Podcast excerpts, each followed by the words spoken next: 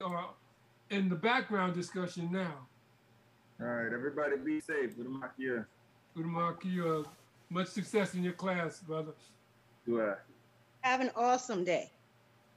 Do I? Do I? Do I? Sure. JD, we got to get you on the show again. I need you to talk to uh, Bishop Joseph Talton. You got I a lot did, to do. I did get his uh, information and I sent him a note. I'm going to email him a digital download of my book, The Blackest Soil Africa Can Feed perfect, the World. Perfect. I think you're going to be my guest when we do my uh, my production with uh, Interconnected Justice. Oh, I love the sound of your voice, my brother. We got to right. get together. We got to get, we going to do this. All right. All right. I got to go, yo. Peace. Guidance and protection, Lion. Peace. It's the Washington body bit. See, we lost a couple of people here. Well, I'm still here. But that's all this that is, Sasha, this is, all right. This is what I want to ask. Move, move Now, uh, Kitty. Yes, That's the easiest for me. Mm-hmm. Now, and, and this goes for everyone. Do you not think before anything works that us melanated people need to come together first before we amalgamate with them? Yes or no? Yes, but we we've been coming together for centuries. We can go back to the end of enslavement. Look at the Reconstruction period. We came together rather significantly. We uh, built, rebuilt our families. We acquired some 19 million acres of farmland. We developed fantastic economic centers between 1820 and 1920. Black people in America, Canada, and Mexico created as many as 200 black towns. The challenge has been how can we revitalize that attitude, that spirit, that development? So, but if your question portends that we cannot become actively engaged as Pan African sustainable development and sovereign wealth investors if we have to wait until African Americans get their act together first, or blacks get together, or Moors, and however you, know want to. The difference. Thank let me just let me yeah let me just real quickly finish the sentence, and I'd love your response. If if, if your question portends that we get our act together before we start investing in developing Rwanda and Uganda and ECOWAS and SADC, no, no, no, no, no. Why? Because the book that I wrote, published one year ago, Fade to Black, The Passing of a Great Race, proves we only have 45 more years of viability left at all. You don't believe me? I'm from the state of Ohio. Beautiful That's place, a beautiful state. We don't believe but I want, we, I want to, I want to show you this point. I want to show you this point. This is a very important point. I'm, a, I'm a scientist. I use demographics and I and other database analysis to say everything I say.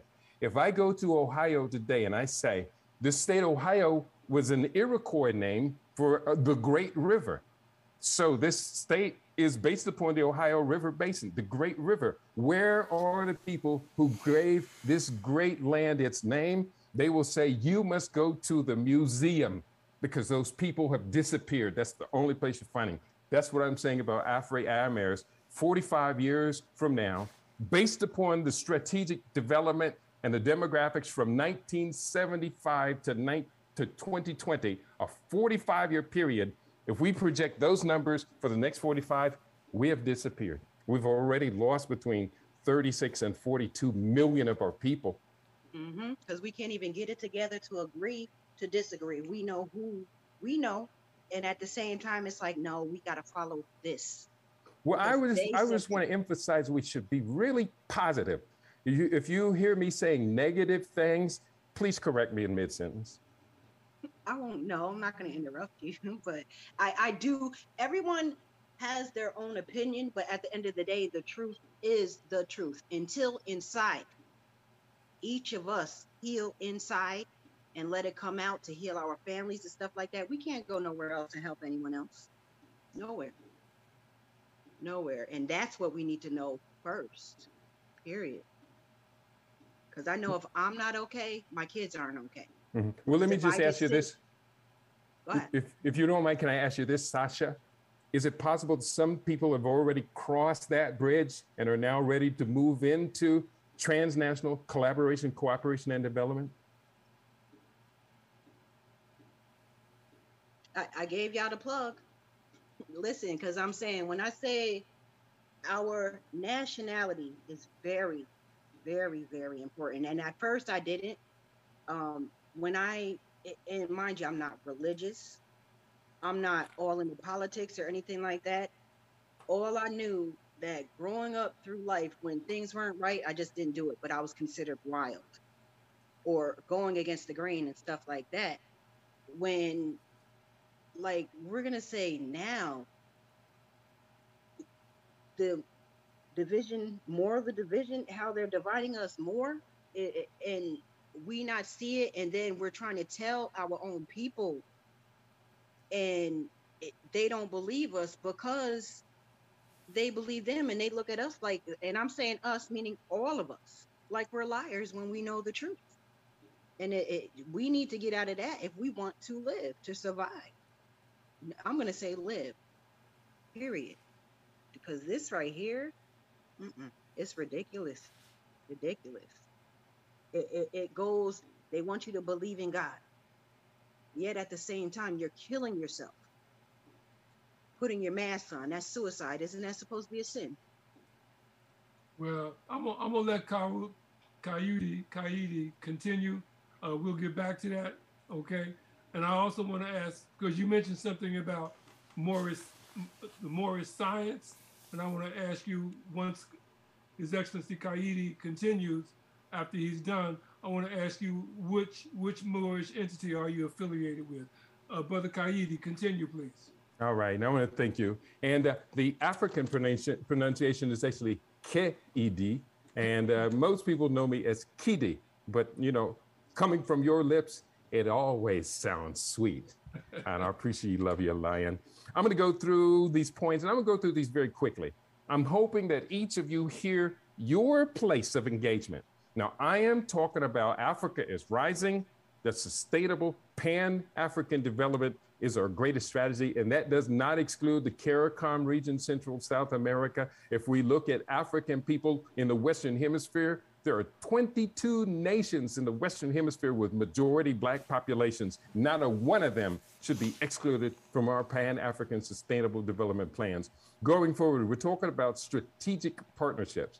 This is one thing that I'm very proud of. I have a number of strategic partnerships. I have small businesses that I support, that I invest in, that I engage in, and that I reap rewards from. Uh, I'm not making money off of them. I am pushing money into them with the expectation that the rewards, the profits that will be coming will be locally invested to create more jobs, especially for the young people in those regions where we're working. Strategic partnerships. Another very important part of our strategic partnerships, and I'm very proud of this, we have a company, the African Future, which is engaging in investment and development for agroeconomics. We have a 135 acre parcel in Western Uganda that we're just have acquired now toward a goal by the end of the decade, acquiring 1 million acres of agricultural land on the African continent. Recording 1 million acres. Progress. One million acres might sound ambitious for one group, the African future, but let me remind you this Africa has 60% of the world's unused arable farmland. And in Africa, there are 2 billion 160 million acres of arable land. So our ambitions from the diaspora to invest millions of dollars to acquire 1 million of these acres for development that's not outrageous. That's not out of plan. And so the first 135 have been secured. I'll be going there in just a couple of months to get hands in the soil and on the, the land. Going forward, we're talking about strategic partnerships beyond agroeconomics. And again, my book, Africa Can Feed the World.